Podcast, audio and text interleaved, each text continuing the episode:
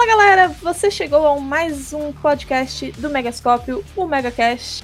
Hoje, como vocês já viram pelo título, a gente vai estar falando sobre o excesso de hype em videogames. E para falar disso, é claro, a gente tem uma convidada super especial, que é a Ana Paula Garcia, também conhecida como Shiv Miu, que é uma cosplayer fantástica, cosmaker e tudo mais. Dá um oi pra galera. Olá, pessoas! Vamos falar mal de um jogo hoje. Fala bem também. Sim, fala bem também. Dá pra quem quiser saber mais da Ana Paula, ela tá no Instagram com Shibmiu e no Twitter com Shibmiu underline. Shibmiu C-H-I-B-M-I-U. E claro, nós também temos aqui já de casa o nosso querido Renan Boy, Renanzinho. E aí, gente, tudo bem? Muito feliz de estar participando desse cast para a gente compartilhar nossas expectativas e frustrações nesse mundo dos jogos que às vezes nos surpreendem, né? Bastante. Às vezes. Às vezes. é, com, com, mais frequência do que a gente gostaria, talvez, mas. É. Assim, o bom é que às vezes surpreende pro bem também. Verdade. Não, com certeza. Quem nunca foi pegar um jogo que não dava nada pelo jogo e saiu apaixonado? Pois é, a melhor sensação. A melhor sensação. Queria que fosse mais frequente, inclusive. Com certeza. Mas isso costuma acontecer muito com indie, né? Sim. Indie são os reis da anti-hype. Ninguém tá com certeza. Com eles, e a gente sai empolgadaço.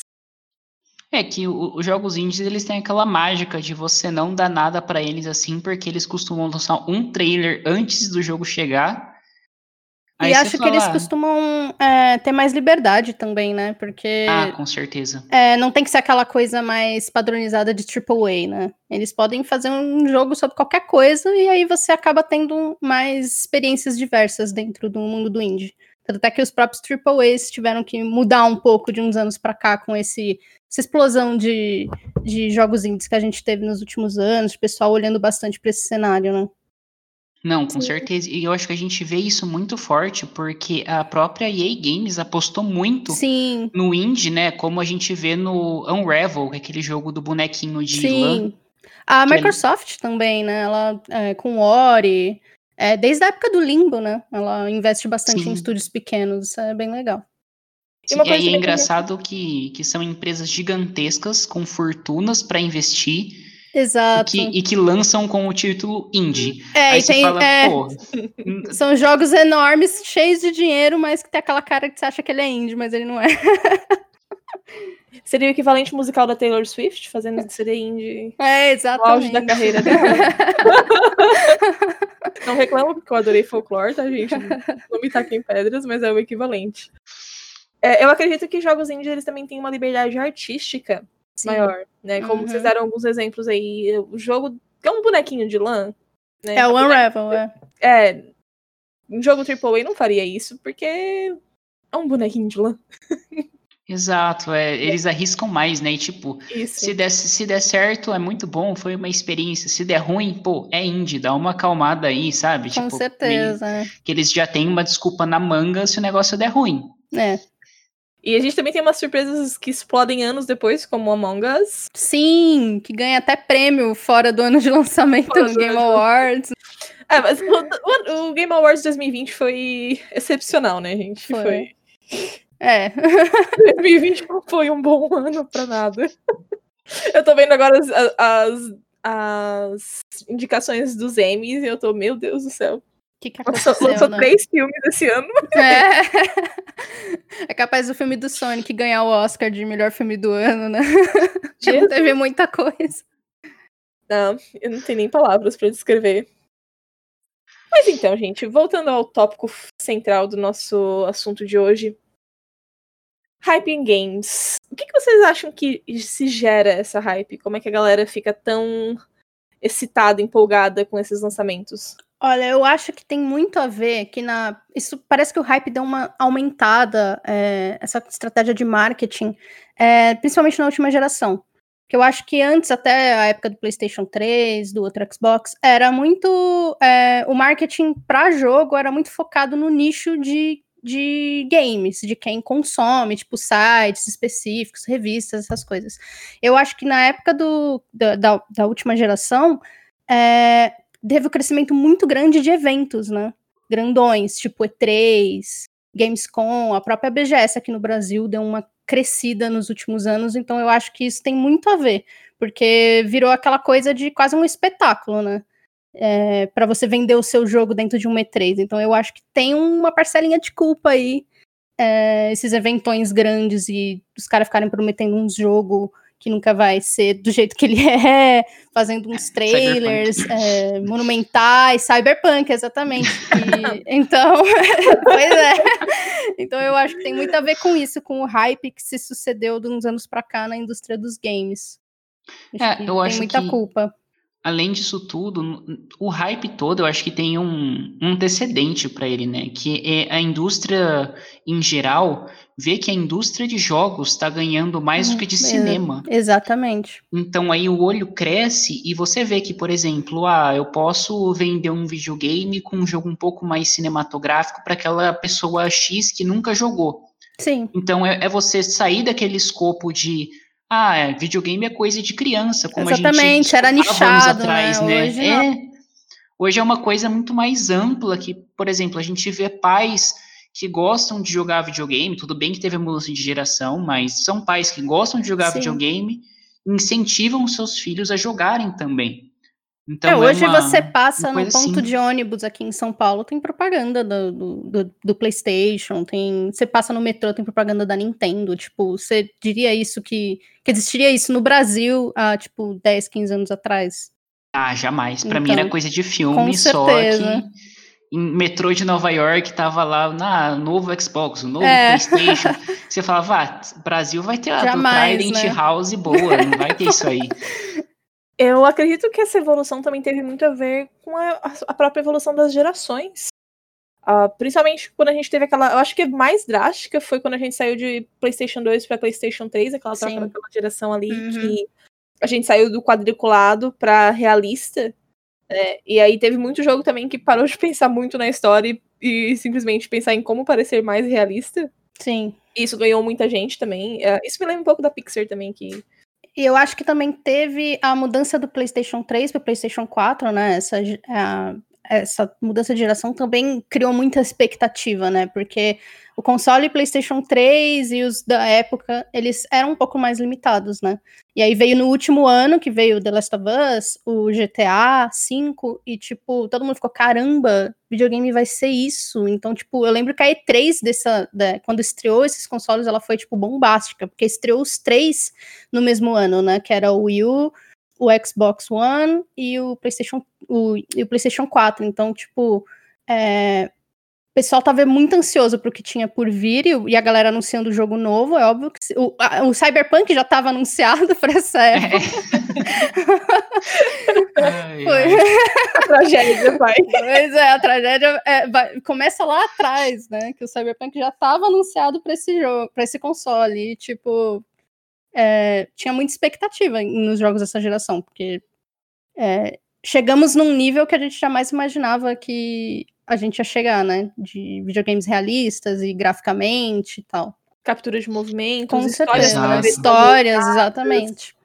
É, porque agora também a gente tá numa época mais liberalista, então Sim. os criadores de conteúdo, eles têm a liberdade de fazerem o que eles quiserem com as histórias dele. Com certeza. E não é todo mundo que tá gostando, sinto. Que pena! Não é. Mas é. Foi uma, uma evolução que o, que o hardware e tudo isso proporcionou, que foi, você não, não tá mais contando a história do Mario, por exemplo, uhum. que é o uhum. encanador atrás da princesa. Aí você tem que chegar na fase e você sabe o que você está fazendo naquela fase. A gente acho que conseguiu evoluir a ponto de ter jogos tipo o The Order e o próprio recém-lançado jogo do, do Xbox One, que The o o, isso, The Medium. The Medium, é. Que, que é muito mais focado na narrativa em si do jogo, né? Então é. é a gameplay, não falar que a gameplay fica de lado, só que não, é não é uma não. gameplay do É que não é só isso, né? né? Não é só gameplay. Exato. Hoje em dia não é só gameplay que segura é, um jogo. Eu acho que tem muito mais coisa envolvida. Um dos meus jogos favoritos da geração anterior foi uh, foram Until Dawn e Detroit. É um dos meus Sim. favoritos, esqueci o nome. Que é só você apertar botão, mas são jogos muito legais, bem feitos. É. Fantásticos os jogos. Não, o Until ainda porque ele mantém um clima de suspense, um clima de sei lá, de terror que deixa apreensivo. Gente, eu odeio o terror e eu platinei aquele jogo. É. assim, eu não conseguia parar de jogar. E eu ficava, tipo, eu preciso de todos os totens, eu preciso desbloquear todos os finais. Eu, eu, a, eu acho incrível a quantidade de opções que tem dentro do Detroit. É tipo, você Nossa, vê quando sim. você escolhe quando você escolhe um caminho e ele te mostra, abre aquela árvore assim de ramificações, você fica, caraca, tem muita coisa nesse jogo. Ah, Detroit, eu tentei fazer todas as ramificações e é impossível, tem que viver. É muita coisa. Tem que só, só jogar um... o jogo. E só um comentário que Detroit conseguiu fazer o que os jogos da Telltale não conseguiam, né? Sim. Tipo, os jogos da Telltale tentaram mostrar que, ah, não, você vai moldar a sua história, você... Aí, na, na real, você não moldava nada da Telltale. Tipo não... Cyberpunk. é, por aí. aí... Talvez você, querido ouvinte, esteja pensando. Tá? É, é, o ressentimento é real. A gente é. vai falar sobre não, isso. Não, o ressentimento tá é real. Chateado. Eu vou comentar disso também depois, porque, pelo amor de Deus. Tá, mas antes, antes da negatividade, eu acho que é importante a gente falar também que existe um lado positivo pra hype. Certo? Sim, com uhum. certeza. Uhum. É, não, né, não é só, ah, não fiquem com hype nunca, porque a hype não, só leva decepção não é e assim, sofrimento. Não.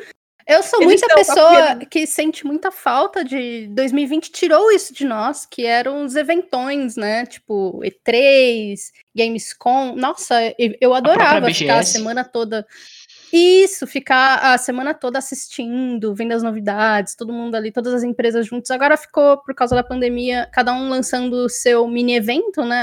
A Ubisoft faz o dela, a PlayStation faz o dela, a Nintendo faz o dela. Mas, tipo, eu gosto muito dessa coisa do hype. Eu sou é, culpada. Eu... É, eu sei que não deve, mas eu gosto muito. Assim, eu acho que para mim, hype. A, a hype faz parte da experiência do Sim, jogo. Sim, exatamente. Você gritar, vibrar com um trailer. Eu, a eu gosto. Sim, também eu gosto. Quem segue o Mega sabe que sai, tipo, saiu uma imagem de Dragon Age 4 e eu fico assim. Uh -huh, sim, com certeza. Nossa, eu adoro. Enfim, quando vai sair, Deus sabe, mas eu já estou hypado. Com certeza. Se for uma merda, o problema é meu. Exatamente. Tá. Ah, mas é BioWare, foda-se. é Dragon Age. Deixa eu ser feliz. E deixa eu ser triste se der errado. Tá? Mas vamos falar de coisa positiva. Uh, eu acho que um jogo que a gente elencou que a hype foi muito positiva pro jogo foi Red Dead Redemption 2. Sim. É. Eu acho que a Rockstar ela soube muito bem como levar o hype para esse jogo, porque a galera sempre queria uma continuação do Red Dead Redemption 2. Eles não faziam ideia de como ia ser. Todo mundo deu uma leve torcida de nariz quando descobriu que ia ser um personagem novo, né? O Arthur Morgan, que não tinha no, no jogo original. Mas é, eu lembro muito bem que tava todo mundo. O God of War tava fazendo uma puta propaganda. É, na época de lançamento, eles saíram meio que próximos, até que concorreram em jogo de, do ano os dois. E eu lembro que, tipo, eles lan nem lançaram gameplay nem nada, eles lançaram um trailer e, tipo, ah, data de lançamento tal. Ele não ficou trabalhando tanta essa antecip antecipação, né? Mas, que nem o God of War fez. Mas é, o jogo assim, mesmo se eles tivessem criado uma baita expectativa, ele teria cumprido, porque o jogo é sensacional. É um dos melhores da geração, sem dúvida. Esse ponto que tu falou, eu acho que vai começar a ser o novo, o novo modus operandi das eu também acho. Empresas, de não mostrar tanto. Uhum. Ainda mais depois do Cyberpunk. Mas é uma coisa que a Nintendo já vem fazendo de uns dois anos para cá. Porque quando o Switch lançou, eles anunciaram um monte de coisa, aí teve coisas que eles não conseguiram cumprir, tipo Mass Effect novo.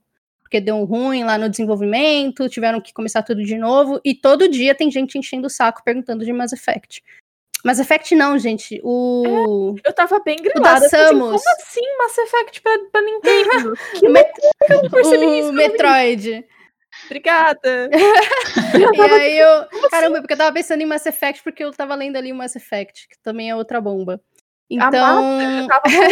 eu, eu, eu, juro que eu sei tudo que sai de Mass Effect. Como é. Mass Effect pra Switch? Como? Aí eu, aí eu tava tipo. É, então, voltando aí ó, ao Metroid, que eles prometeram, né? A galera ficou numa uma antecipação e até hoje nada, né? E aí, acho que desde a época da pandemia, a, Nintendo mudou um pouco como ela fazia Direct, né? Que ela é, sempre gostava de mostrar no finalzinho um trailer para deixar a galera hypada.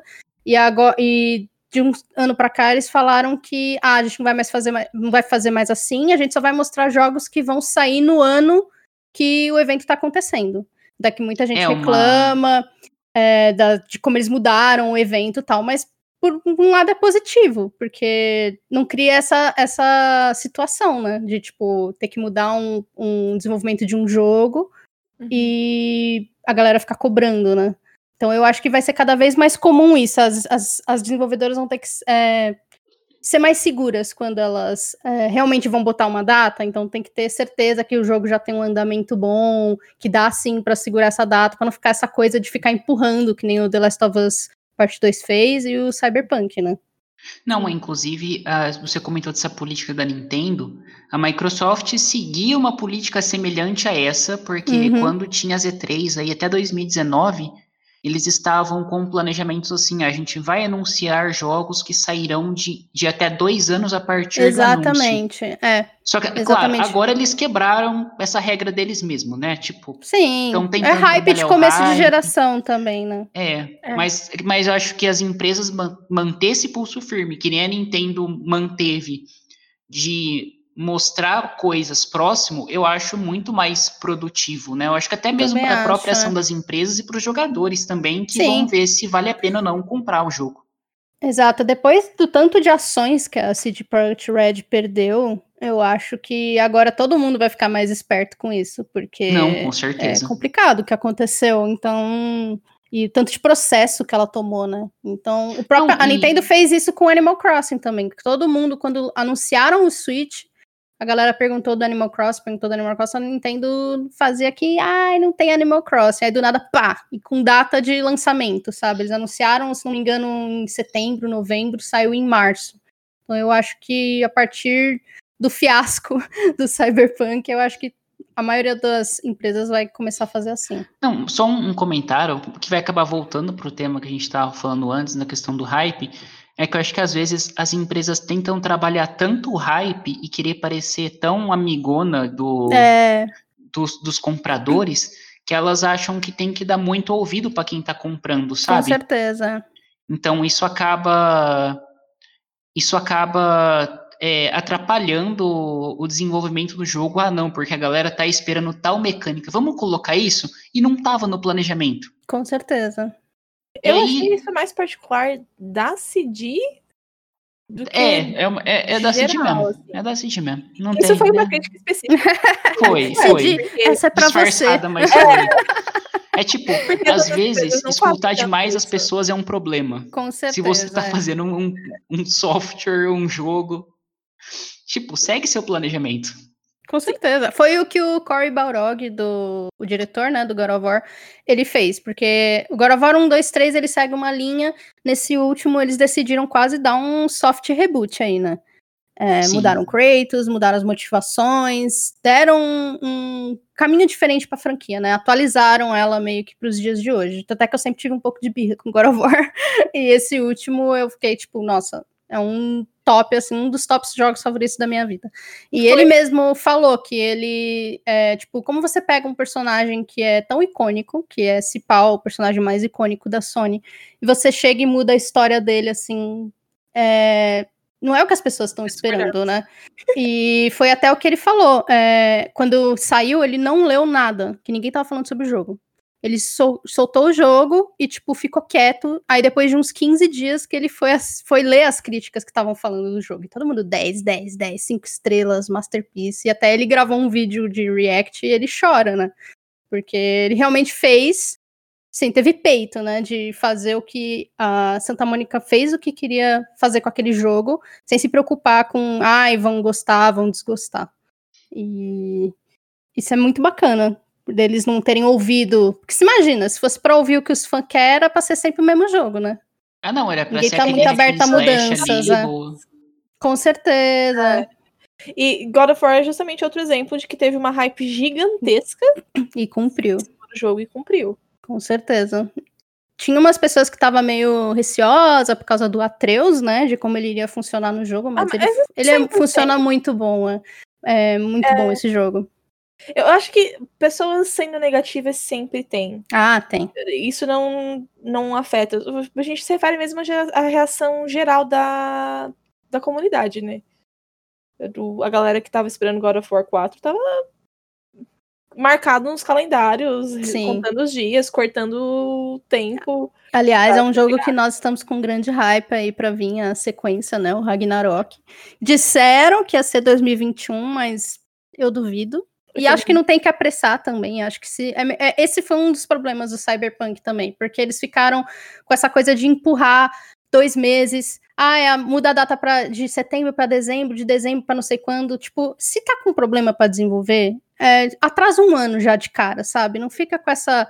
É, atrasando de pingadinho. Então, não, é, colo coloca uma gordura. Você prometeu é. seis, você prometeu um ano, se cumpriu em oito, é. você ganhou quatro meses. Exatamente. É tipo, você fez antes do, do prometido, Exatamente. tá bom, você já sai no lucro. É, foi um dos erros, assim. É, o, o, tanto é que eu não gosto disso, da galera que fica cobrando. Tipo, você entra às vezes na, na página do Santa Mônica e tá todo mundo, cadê o gravar? Cadê o gravar novo? Cadê o gravar novo? Tipo, gente, calma, sabe? Isso é um comportamento que é um problema nessa, é, nessa coisa do hype que a galera cria. Tipo, quando tiver alguma coisa para mostrar, eles vão mostrar. Mesma coisa do Horizon Forbidden West. Você entra nas redes sociais da guerrilha, é só gente pedindo quando que vai sair novidade? Quando vai sair novidade? Tipo, gente, calma, sabe? É, vai calma, sair vai sair. sair. Quando é. tiver que sair, ele vai sair, entendeu? Se não der para sair em 2021 também, tudo bem, sabe? É isso que o pessoal tem que aceitar também, que depois acontece o que aconteceu com a CD e ninguém sabe por quê, né?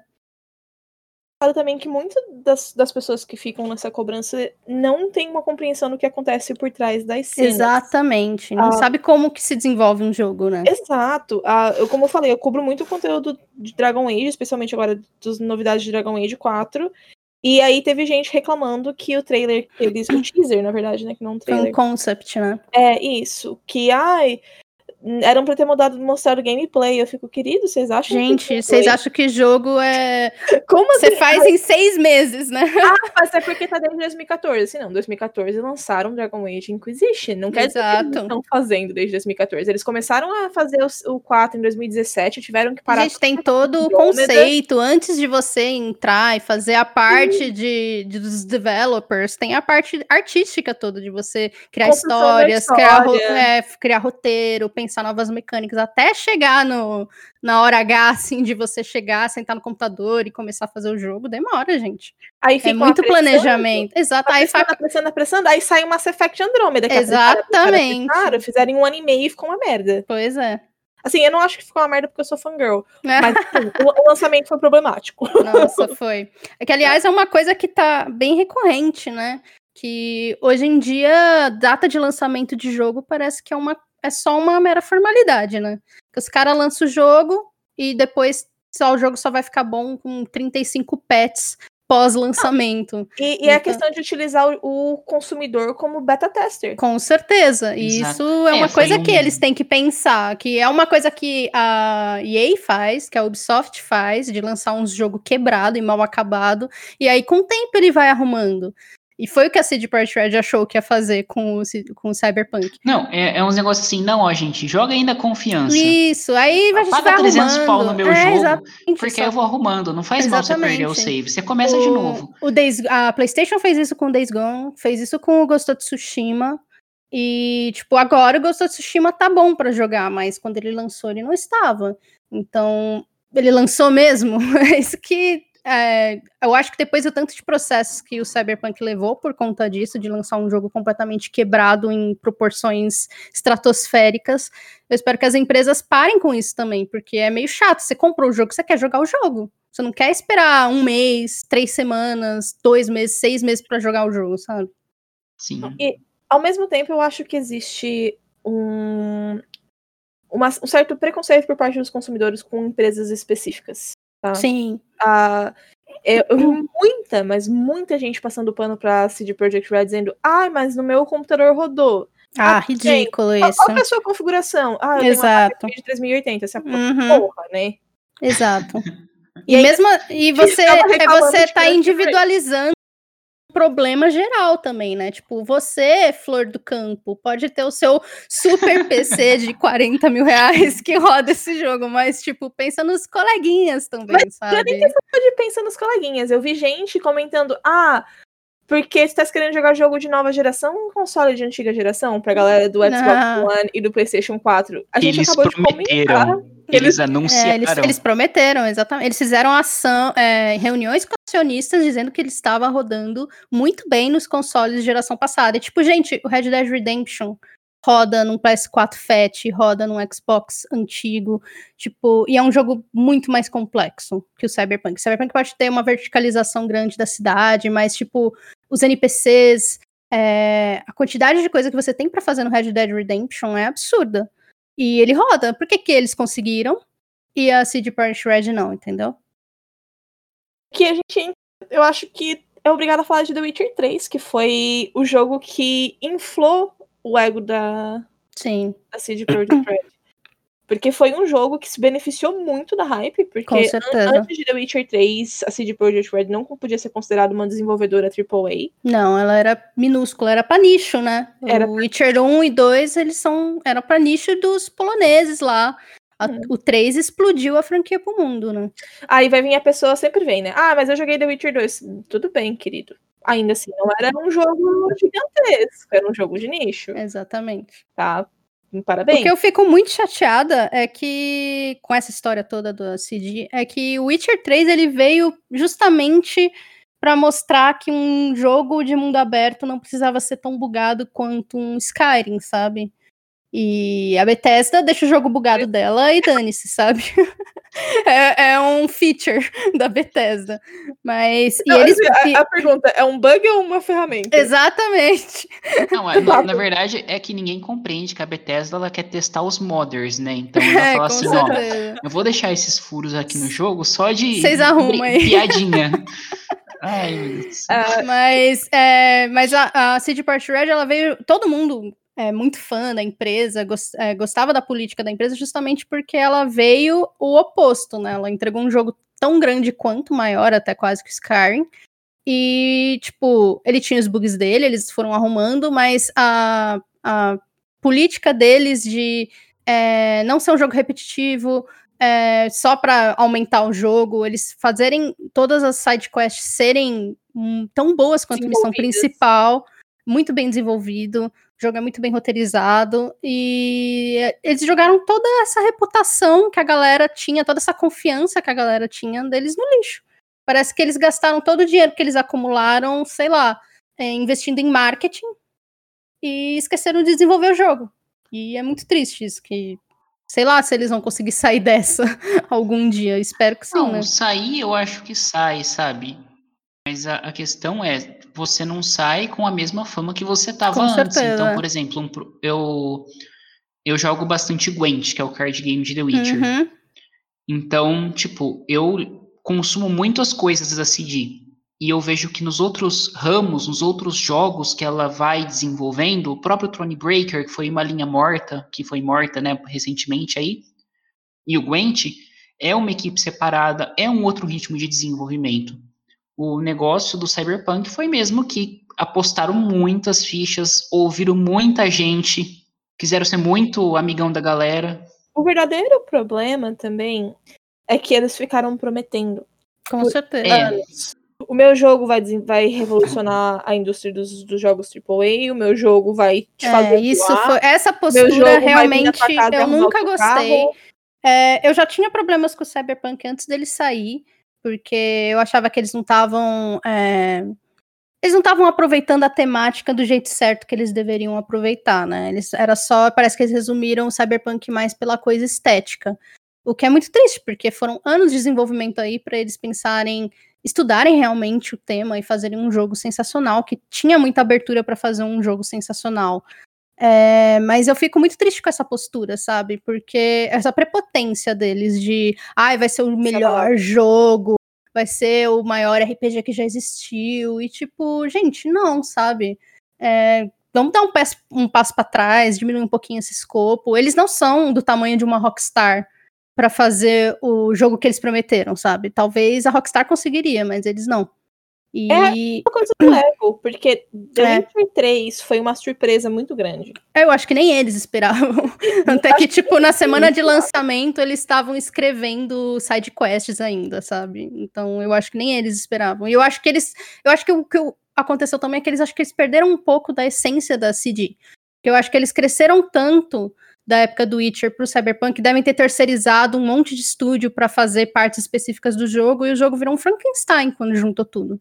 Porque faltou planejamento, faltou uma gerência é, para coordenar tudo isso. chegou a comentar que quando os, os, os programadores vinham com ah, tem um problema nisso, a resposta deles era ah, vai, vai empurrando que deu certo com The Witcher 3. É, exatamente. É, isso é uma Só fala. Que... Eu não lembro exatamente qual deles que falou isso, mas uhum. foi uma das notas que saíram. Foi um dos executivos, é, absurdo, né, do, absurdo. Do, da empresa. É. Foi.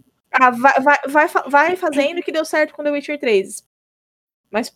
Calma eu lá. acho que eles é, levaram. É eles contaram muito com o fanatismo da galera pelo Witcher e por ser fã da empresa, achando tipo, ah, a gente pode lançar qualquer coisa que eles vão relevar. Assim como tem realmente gente relevando, porque é, é muito apaixonado pelo e não enxerga, tipo, prefere não enxergar os problemas que o jogo tem. Que aí cai essa pessoa falando que a culpa é do teu console é, e não, não do jogo. Não, não, pelo amor de Deus, né? Eu acho muito, muito feio isso, eles terem se aproveitado da, da do, da galera, assim, realmente, que era fã. Eles se aproveitaram do, do que a galera pensava e do que. É, contaram que todo mundo ia passar pano, sabe? E esperar e sentar aí um, dois anos pro jogo ficar pronto, sei lá. Quanto que vai. Se vai ter mais patch depois de fevereiro, não sei. Vai ter patch até de infinito. Também. Vai ter patch até. Ah, eu não sei não, viu? Porque na última nota que eles soltaram, eles meio que deram a entender que, tipo, ah, é isso aí, falou, valeu.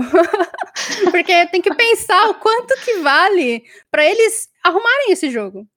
Porque é, é, muito dinheiro. Tem mais um patch agora em fevereiro, segundo o planejado. É. Tem mais uma. Tem Talvez mais eles lancem a DLC que vai ser provavelmente é. o que o jogo deveria ter sido DLC lançamento. Conteúdo, conta é. conteúdo cortado, meu bem? Aí, é, é, conteúdo cortado e você enche mais uns patch ali dentro para falar que é, é atualização, é, atualização DLC. DLC. Aí você recebe uma Mas... DLC de 200 GB é, que o problema que realmente foi, é, foi a pré-venda, né? Porque foi o jogo com o maior número de pré-vendas no e, mundo. E, e, só para quem está escutando, caso não tenha acompanhado, ter noção, o hype foi tão alto nesse caso que o jogo em pré-venda e descontando o que eles tiveram que devolver para os consumidores, ainda assim foi uma das maiores pré-vendas digitais. É, é absurdo. Então aí vai, vai parte da boa vontade deles de tipo, ah, a gente arruma esse jogo ou deixa assim? Porque teoricamente ele já tá pago, entendeu? Eu Sim, acho que às tá vezes pago. compensa do jeito que ele tá tão quebrado, mas ele tá tão quebrado do você vê o jogo desmoronando na sua frente e você tipo, gente, o que que tá acontecendo aqui? É, tanto bug que acho que o, o jogo quebra pela quantidade de bugs que vai acontecendo ao mesmo tempo no mapa. Eu tava e... em live e em live o jogo crashou três vezes. É, né? absurdo. Então eu acho que não vale a pena mais mexer nele. Eu acho que ele não tem salvação. Acho Deixa que dá para eles manterem uns meses aí. É, eu acho Deixa que lá e parte para outra. Menos, pelo menos tirar. Claro que a maioria dos piores já foram removidos, apesar de que depois que eles removeram alguns bugs, introduziram outros novos. Exatamente. Mas, uh, eu acho que pelo menos para limpar a imagem da empresa, eles vão ter que deixar o jogo no mínimo. e é o, que eu, é o que eu sempre acabo comentando quando falo desse jogo, que o problema dele também não é só os bugs, né? Você vê que faltou muito ali. É, você vê a, a inteligência artificial do jogo é horrível. A história é, tipo, nada demais. Os personagens, nada demais. Eu não tive coragem de continuar o jogo, porque ah, quem é. sabe Mega já sabe, eu era a única pessoa que tava completamente ok com Cyberpunk. A Thay e o Renan estavam é. parindo pela boca. Porque não tô julgando os dois, eu entendo a hype, mas é porque o tema é uma coisa que não me atrai. Eu curto mais coisa puxada pro medieval. Uhum, é, eu também. Eu então, gosto bastante do Cyberpunk, de, de Cyberpunk, mas é, você eu... vê que falta, sabe? É, acontece umas. Uma side quest deve ser tipo, nossa, a side quest se resolve num texto que você recebe depois. Eles é, não é, se deram ao assim. trabalho assim. de animar um boneco falando com você para res... não, o cara te manda um e-mail e ah, fica por isso mesmo. E, tipo, você vê as animações são repetidas. Depositei o dinheiro. É, tá aí, as animações são repetidas do The Witcher 3. Eles aproveitaram é tipo. Que não seria um problema se eles não tivessem prometido céu a Exatamente. terra e o, o submundo juntos também. Com né? certeza. Nem Mas, em gente, terceira pessoa eles conseguiram entregar o jogo, né? Não me fala que é o meu pesadelo. Mas, gente, gente, gente, eu acho que a gente já tirou o Cyberpunk do sistema. tá, porque enquanto não falasse Cyberpunk, não dava pra continuar com, com os outros tópicos. A gente, a gente porque tem que a gente falava do elefante na sala, porque é, é, é muito incômodo. É. Eu sei que incomoda, fica parece estar tá coçando, né? Mas eu acho que eu tenho outro tema meio polêmico para introduzir, que são os ambos jogos da Naughty Dog, que foi uhum. The Last of Us 1 como um exemplo de como a hype pode ser positiva, e The Last of Us 2 como exemplo de que a hype pode acabar com a hype do jogo. Ficou uma frase estúpida, mas acho que deu para entender um pouquinho.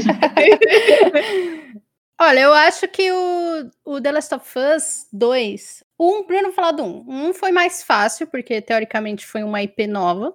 Todo mundo ficou meio curioso, achou que ia ser só um jogo de zumbi, o jogo chega lá e quebra todas as suas expectativas corações. e corações do que, que ele é realmente. Então tinha realmente uma grande expectativa. E foi pra... um dos grandes pontos de venda da nova geração, né? Sim, o remaster dele é um, o remaster dele no PlayStation 4 é um dos jogos mais vendidos.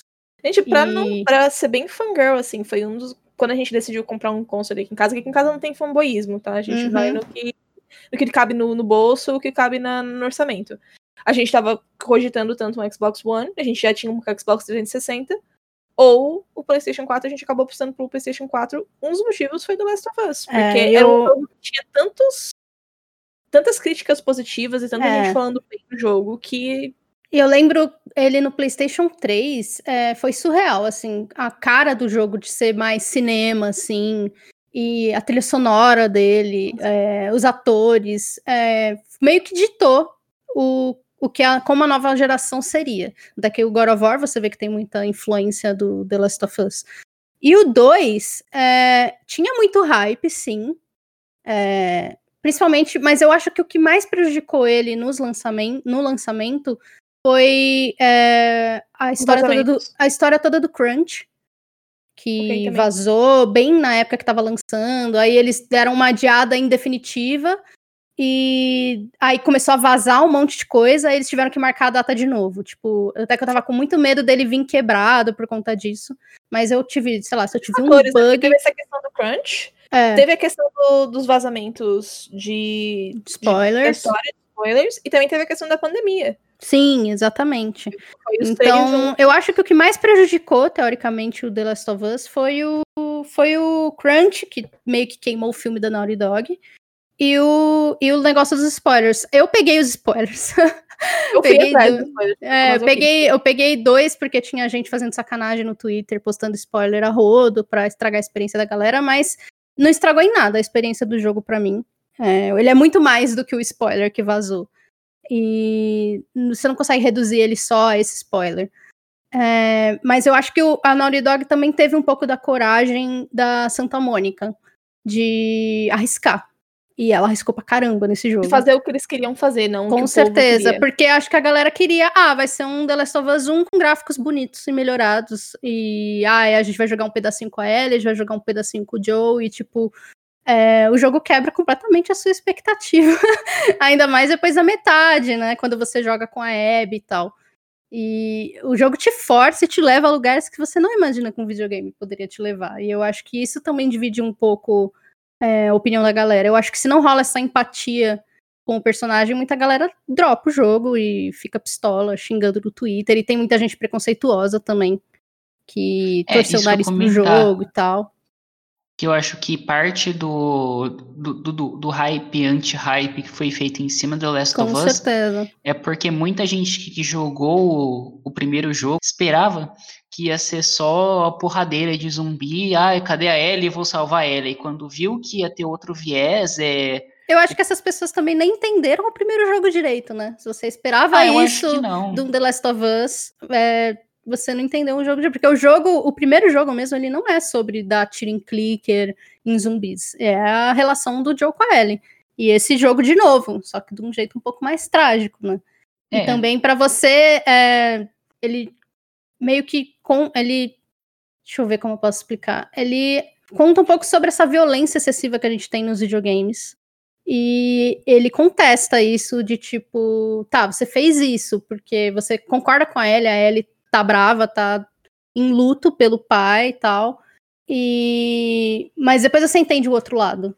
E aí o jogo te dá essa sacada de que violência não é o caminho, vingança não é o caminho. Que é a mesma coisa do Death Stranding também, que por isso que ele Sim. incomodou tanta gente, né? É, o Death Stranding foi uma foi um negócio bem assim, eu, eu vou colocar engraçado, mas não é engraçado por, na, no sentido da palavra, tá? Não é de uhum. cômico isso. Uhum. É porque todo mundo viu o nome do Kojima e esperava algo na linha do Metal Gear Solid, uhum. alguma coisa assim. Aí quando, aí quando viu que era um jogo que você tinha que entregar, que tinha uma outra camada, um outro subtexto sobre o jogo, aquela galera que esperava porradaria, dar tiro e sei lá o que mais, deu, deu uma desanimada. Só que é uma galera que não contenta em só se desanimar e falar, bom, beleza, não é para mim. É. É uma galera que pensa meio assim, se o jogo não é para mim, não é para ninguém. Exatamente. E isso prejudica muito quem não conhece o jogo, quem quer é, dar a chance e tá pensando em pegar. É, qualquer pessoa que você fala hoje do Death Stranding, a maioria das pessoas, ai, mas todo mundo fala que esse jogo é ruim. Tipo, é, não, o jogo é maravilhoso. nem jogou, tipo. É, exatamente. Eu acho assim, tem que ter, logicamente. Ah, tem os memes do Sedex Simulator. É.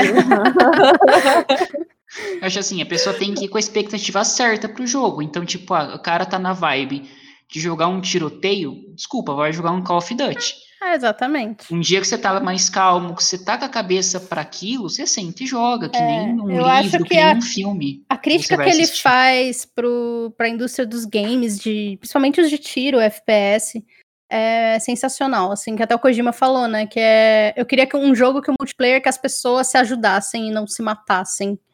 E realmente acontece isso, de, do seu mundo que você faz o seu mundo interfere e ajuda o mundo do outro. Então, tipo, você constrói uma ponte na, no jogo de outra pessoa, essa ponte vai aparecer. Então, tá todo mundo se ajudando a conectar o mundo. E eu acho que as pessoas não entenderam isso e preferem ficar falando mal do jogo, mas ele é maravilhoso, a atuação de todos os personagens é maravilhosa. Eu acho que ele vai acabar trazendo mais atores é, famosões de Hollywood aí para a indústria dos jogos. Eu acho que a maioria aí virou começou a virar o, o olhar para pro, os jogos, que acho que a maioria não devia levar muito a sério, né? Porque acha que todo é, mundo é, acha que videogame... O mesmo, o mesmo, fenômeno que aconteceu com séries de TV, Exatamente, né? Que alguns anos atrás era, é. ah, a série de TV é para ator... Exatamente. Você vê que até quantas séries aí vai ter de, de videogame, né? Teve Sim. filmes também, tipo, vai ter o Monster Hunter, teve o Monster Hunter no final do ano, que é um cocôzão, mas teve. É, mas vai ter série do Last of Us, parece que já tem mais oito séries de IPs da PlayStation sendo desenvolvidas, então acho que a galera tá começando a levar um pouco mais a sério aí, né? Ah, eu é acho bom. que nesses últimos dois jogos vocês levantaram um ponto que é muito importante, que é a expectativa de que o jogo vai ser algo, e aí quando tu recebe não é, mas só porque não era o que tu esperava não quer dizer que seja ruim. Exatamente. Os exemplos, principalmente esse do Death Stranding. Eu, por exemplo, detesto jogo que eu preciso dirigir carro e atirar arma, que não me ajudou a gostar de Cyberpunk. Mas. Uh... o que você mais faz? um... Mas isso é uma coisa da Júlia. Então, eu não suporto GTA. Não porque o jogo é uma merda, não porque o jogo é ruim. É Sim, é que você não gosta da. Não é pra mim. Exatamente. Agora eu vou ficar. Todo mundo que for jogar GTA vou ficar dizendo: Ah, vai jogar esse jogo de bosta? É. Não. O que eu acho legal do Death Stranding também é que desde o. Ele ficou essa enrolação para lançar a data, né? Acho que o primeiro trailer dele foi em 2016, 2017, 2015, não lembro. Que foi que anunciaram o Kojima que ele ia fazer parte da Sony e tal. E eu lembro que teve um trailer que era a cena, a primeira cena do Mads Mikkelsen aparecendo assim, ah, dele esgoto, levantando lá. na água. Isso. E você, Nossa, eu, eu, eu assisti, na, eu assisti na época, que faz muito tempo, foi tipo um dos primeiros trailers que eles lançaram. Eu assisti na época e eu fiquei, nossa, que é um vídeo, tipo, é um CGI só. É só para apresentar o conceito do jogo tal. E aí, quando a gente começou a jogar o jogo, você vê que a cena tá inteira ali. Inteira. E aí eu fiquei, caraca, o cara em 2015 tinha uma cena de 20 minutos pronta e a gente achando que era só um concept, sabe? Então, até era o meu medo que quando a gente foi vendo mais o Death Stranding, eu fiquei, nossa, acho que mudaram o jogo. Eu acho que ele ia para um lado mais é, sombrio ou mais um pouco mais de terror. E aí no meio do caminho eles mudaram o jogo. E não, na verdade ele estava ali desde o começo. Que é a cena da Segunda Guerra. Essa sempre acho. foi a proposta, né? É, essa sempre foi a proposta. E eu achei isso muito legal, porque é, eu achava que, não, esse não vai ser o Death Stranding, não vai ser assim. E tava lá a cena todinha no jogo. Expectativas e, atendidas. Com e certeza. um jogo, assim, que saiu ano passado e que eu achei bastante injustiçado foi o Avengers. Da Square Enix. Isso. Ah, é que ele foi muito prejudicado, né? Por causa dos bugs também, né? Então, é duro que é assim, eu achei assim, ele teve alguns bugs, teve, só que eu não sei se o real problema foi os bugs. Eu acho que o real problema dele foi a, a, a questão da hype mesmo, só que nem no próprio jogo, na hype da Marvel, sabe? Porque é, ah, é um jogo dos Avengers, querendo ou não, é um jogo de super-herói. Na minha opinião, o jogo, ele faz o que ele se propõe a fazer. Então, assim, uhum. ah, ele vai ser um jogo de super-herói, você vai controlar, vai batalhar, diferentes cenários, tem multiplayer. Pronto.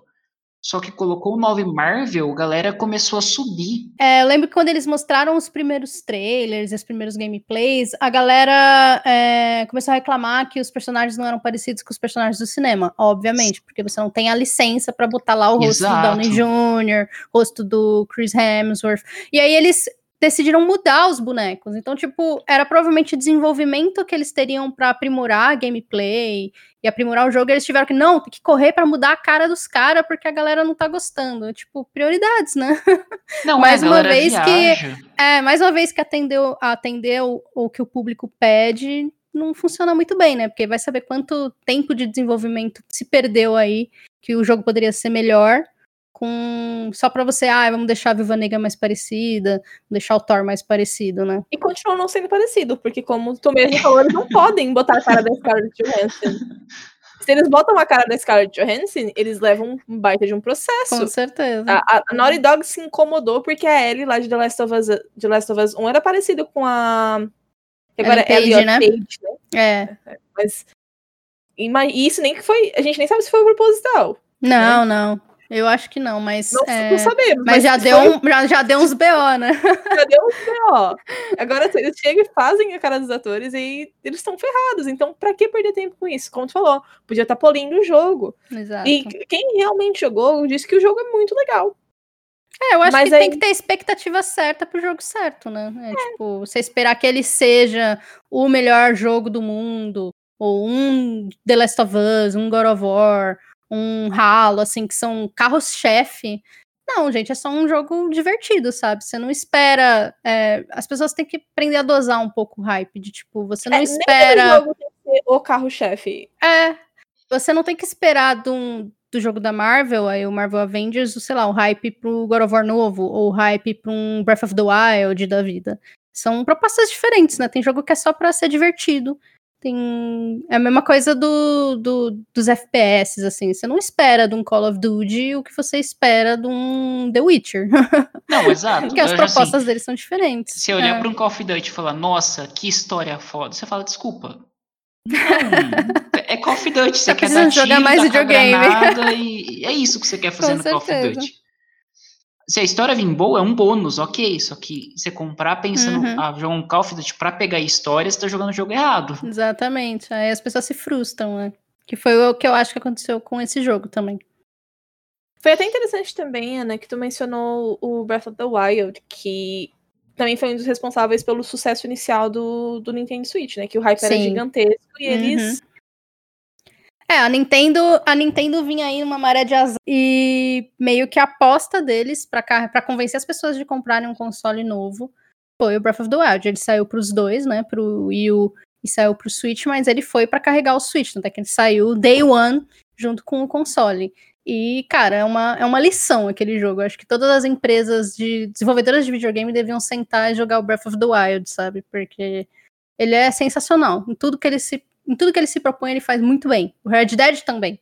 Red Dead 2. Mas, o, é, mas ele aproveitou muitas mecânicas do Breath of the Wild. E apesar do hype gigantesco que a galera tava criando, ele superou, né? O jogo é fenomenal. E salvou eu... a imagem da Nintendo aí. Não, eu ia certeza. comentar isso, porque a Nintendo, ultimamente, ela tem sido conhecida como a empresa do Mario. É, ela estava muito prejudicada na época do Wii, porque ela não estava vendendo, porque ela, a Nintendo ela funciona como sendo ela. Ela não tem que. É, se, é, ela não tem que ficar que nem a, a, concorrer com a Microsoft nem com a PlayStation. Ela tem que ficar na dela, porque a proposta dela é outra. E ela funciona muito bem e vende muito bem. Até que em 2020 e 2021, por enquanto, o Switch é o console que mais está vendendo. Apesar de consoles de nova geração, ele é o que mais está vendendo. Tudo bem que tenha é, o fato dos é, os consoles estarem esgotando muito rápido no mundo todo, né? Por causa da pandemia, mas mesmo assim é louvável você ver o tanto que ela vende. Tipo, Animal Crossing, que era um jogo de nicho, e é, no 3DS, assim, ele vendeu mais de 30 milhões de cópias. Ele carregou o Switch em 2020. Então, é, eu acho que quando a Nintendo entendeu que ela funciona como sendo ela e que ela não tem que concorrer com ninguém, ela tá tranquilíssima. E foi isso que funcionou o Breath of the Wild. Foi ela não tentar. É, que o erro dela na época do Wii foi justamente esse. Ela tava com hardware menos potente, tentando concorrer com os consoles duas vezes mais forte, sabe? Tentando é, jogos de empresas terceiras rodarem nele, e claro que não funcionava, né? Não dava muito certo. Então, acho que na hora que ela entendeu a proposta dela, ela tá muito bem hoje. Não, a hora que ela entendeu a proposta dela, eles fizeram The Witcher rodar no Switch. Com como, certeza, e roda muito o bem. O hardware do Switch aguenta. Exatamente, roda muito é, bem. Roda muito bem. Roda é, claro, muito bem quando você joga, se você jogou ele num console de nova geração ou num PC que seja no médio ali, você vai ver que sim, tem diferença. Mas a gente tá rodando que... num tablet, sabe? Exato, a hora que você, você pensa, você fala, cara, eu tô, eu tô jogando The Witcher num você ônibus. Pode jogar no ônibus, exatamente. É, é um negócio que, tipo, antes você não pensava nisso. Exato. E na você tela dele em portátil, é, na tela dele no modo portátil, você não sente, como a tela não tem uma resolução muito alta, você não sente tanto que, ah, o jogo tá horrível. Não, ele tá não, rodando bem bonitinho. E eu que eu já comentei, eu joguei ele no. É, é, eu joguei ele no Nintendo Switch, joguei ele no PS4. Eu tive muito menos bug no Nintendo Switch que no PS4. ele não bugou nada, quase. E eu joguei bastante no Switch ele para testar é, e tal. Meu, minha dúvida era como que ele ia rodar no Switch, o Gwent ia rodar no, no, no Nintendo Switch, sabe? Porque uhum. eu falei, essas cartas iam ficar pequenas, não, não, sei. Mas não, não ficou, tipo, ficou de um tamanho que você conseguia ler, conseguia jogar e falar, não, beleza, tá funcional, sabe? Então, assim, uhum. eu acho que isso trouxe um gás maior para a Nintendo, tanto que a gente vê agora que, por exemplo, o Apex vai estar tá no Nintendo Switch. Sim jogando com as outras plataformas em conjunto. Então, Fortnite fala... roda muito Exato, bem. Exato, Fortnite. É, o próprio. É, deixa eu ver que mais que jogos de. O Overwatch também roda bem. Apesar de ser um jogo mega frenético. O, o fato de tudo isso rodar bem no Switch é que o Switch não apressou Com certeza. as desenvolvedoras. Com Tinha certeza. tempo, assim. Ah, The Witcher 3 roda bem, porque eles não estavam com uma faca no pescoço da CD Projekt Sim, Red. com certeza. E engraçado então, que era meme, né? Quando saiu o Switch, todo mundo, nossa, será que vai rodar The Witcher? E todo mundo ria da cara do, pessoal, tipo, é, até parece. E aí chega, passo. The Witcher 3 no Switch. Exato.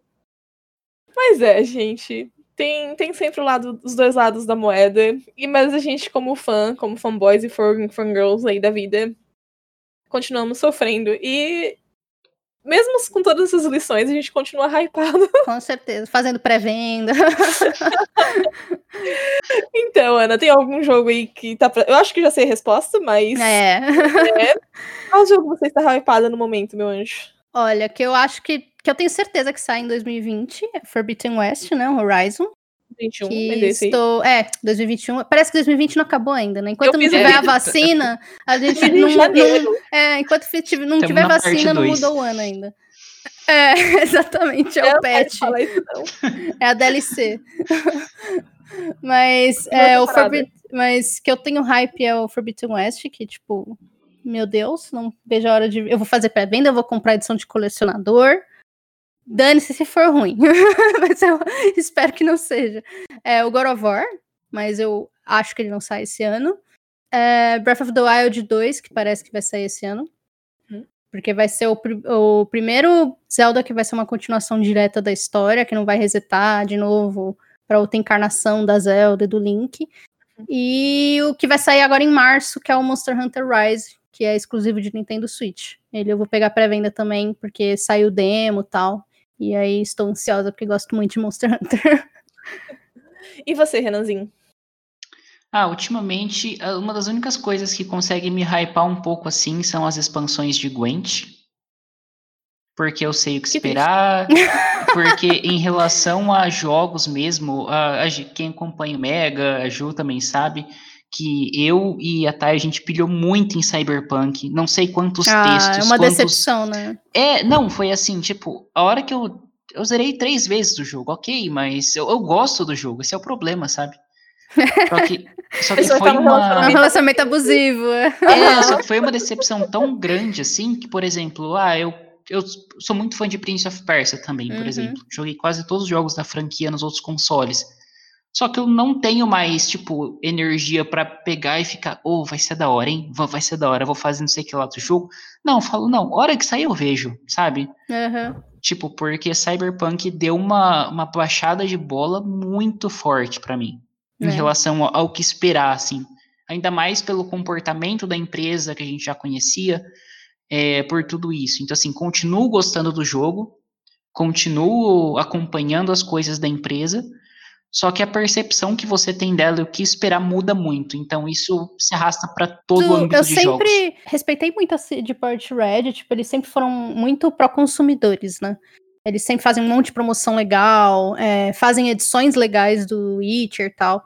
Sempre respeitaram bastante o público. A edição de lançamento de é... Cyberpunk é muito bacana. É, exatamente. Eles fazem um negócio muito caprichado, sabe? E mais, cara, depois do Cyberpunk, nem se eles anunciarem, tipo, ah, vai sair um Witcher novo, eu compro em pré-venda e boto minha mão no fogo, não. eu acho que eu vou esperar. Ainda mais quando é um negócio que eu sou muito fã, sabe? Que sou mais, bem mais fã do Witcher do que seria se o Cyberpunk, mesmo se o Cyberpunk fosse muito bom, por causa da temática e tal. Mas, sei lá, eu deu uma quebrada aí de confiança. É mais a nossa vibe. É. E Júlia, você? Ai, obrigada. Então.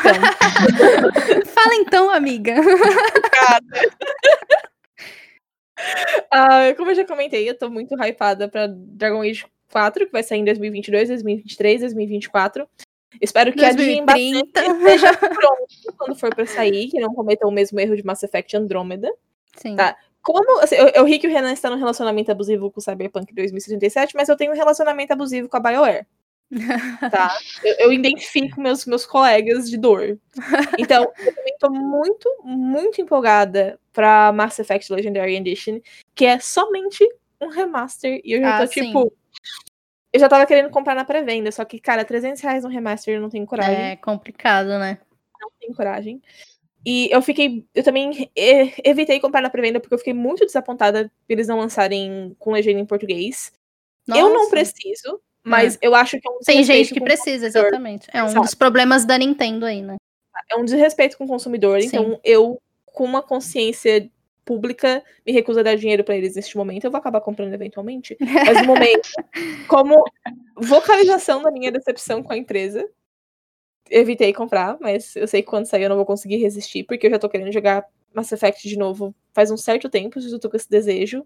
E eu tava esperando porque eu sabia que ia sair esse remaster, então é, é isso. Essas são as minhas duas hypes. Cadelinha da BioWare. Ah, e, e claro, Final Fantasy VII Remake Parte 2. Ah, sim, nossa. Preciso, preciso, preciso, preciso, preciso. Pensei preciso... que iam anunciar esse ano e pff, nada, né? É bom que não anunciem, amiga, porque vai ficar um inferno. É. Mas eu queria tá. que eles tivessem lançado esse jogo, ele me. Eu gosto muito dele. É, acho que ele tem algumas falhas de polimento, assim, não na de você vê que os bonecos, os personagens principais eles são muito bem feitos, mas o resto é meio tipo tosquinho, sabe? Parece que foi meio é, ruchado, falta umas texturinhas assim, mas é, eu fico muito chateada deles não nem, nem falarem. É, eles estão muito apostando na boa fé dos, de quem é fanboy do jogo antigo e é, eles nem falaram quantas partes vai ser. A gente, fanboy de Final Fantasy não tem. É, exatamente. Eles sabem que ah, vai todo mundo pagar e dane-se. Vão jogar, sou... todo mundo vai chorar e vai ficar por isso mesmo. Mas eu não eu... sou fangirl, mas a Thay Benzer me botou num quartinho fechado e me mandou jogar. uh, e eu amei, assim, eu tô apaixonada pela Aerith, eu tô apaixonada pela Tifa. Sephiroth. Eu, eu não sou tão fã dele, ah. acho que é porque isso ah. de ser fã de mais longa data. eu curto cara. Mas o meu amor da minha vida ali é eu e Tifa. Eu tô tipo. mas eu acho um pouco zoado deles não terem nem pelo menos falado quantas partes vai ter, né? se eles quiserem fazer 35, vão ser 35 jogos com preço cheio, sabe? Nossa, isso, isso é complicado. E todo mundo vai estar tá pagando, exatamente. É. É, outro jogo que eu tô hypada é o Elder Scrolls 6, né? Só que ah. vai demorar uns 15 anos, uns 20 anos. É, vai sair, vai ter que sair o remaster do Skyrim. Exato, nossa. Remaster do remaster, né? Pois é. Esse vai demorar, igual o Dragon Age. acho que o Dragon Age sai antes. Sai antes, sai antes. 2022, 2023, acho que tá aí. Tá? Mas é isso, minha gente. Muito obrigada pela presença, Ana. Foi um prazer recebê-la aqui no MegaCast. Imagina, eu que agradeço. Tá? Obrigada também pelo Renanzinho por estar aqui com a gente, é de casa. Tá? É nós. Obrigada pra mim mesma. Obrigada, Ju, por. Obrigada. Será nossa host. Será host do podcast. Ah, obrigada, obrigada. Eu gostaria de dedicar isso pela minha mãe, pro meu pai, que sem eles eu não estaria aqui neste momento. E a Xuxa. E a Xuxa. Beijo, Xuxa. a Nath Mas é tá isso, aqui. galera. Ah, espero que não, pra ser bem sincera. Mas tudo bem. Ah, muito obrigada para quem escutou até o final. Continue acompanhando o Megascópio nas redes sociais em arroba o Megascópio, Facebook, Twitter, Twitch, uh, Instagram, Facebook também, apesar de que é uma rede social que ninguém deveria mais usar, mas vamos lá. Um, temos o site também, omegascope.com.br, com notícias diárias de jogos, filmes, séries e tudo mais. Sigam também a Ana lá em Shibmiu no Instagram e Shibmiu Underline no Twitter. Ela faz uns trabalhos incríveis, gente. Assim, eu, me, sou apaixonada por todos os cosplays dela, mas ah. o da Eloy em particular é, assim, sem tirar o fôlego. Ela também é cosmaker, então vocês podem ir lá fazer Manda umas... jobs, gente. Os trabalhinhos, estamos aí. Vocês podem caprichar no cosplay de vocês com artes profissionais lindíssimas, muito bem feitas. Ah, obrigada. Biscoito dado. Ah! muito obrigada por acompanhar até aqui, pessoal. Um mega beijo e até a próxima. Até a próxima.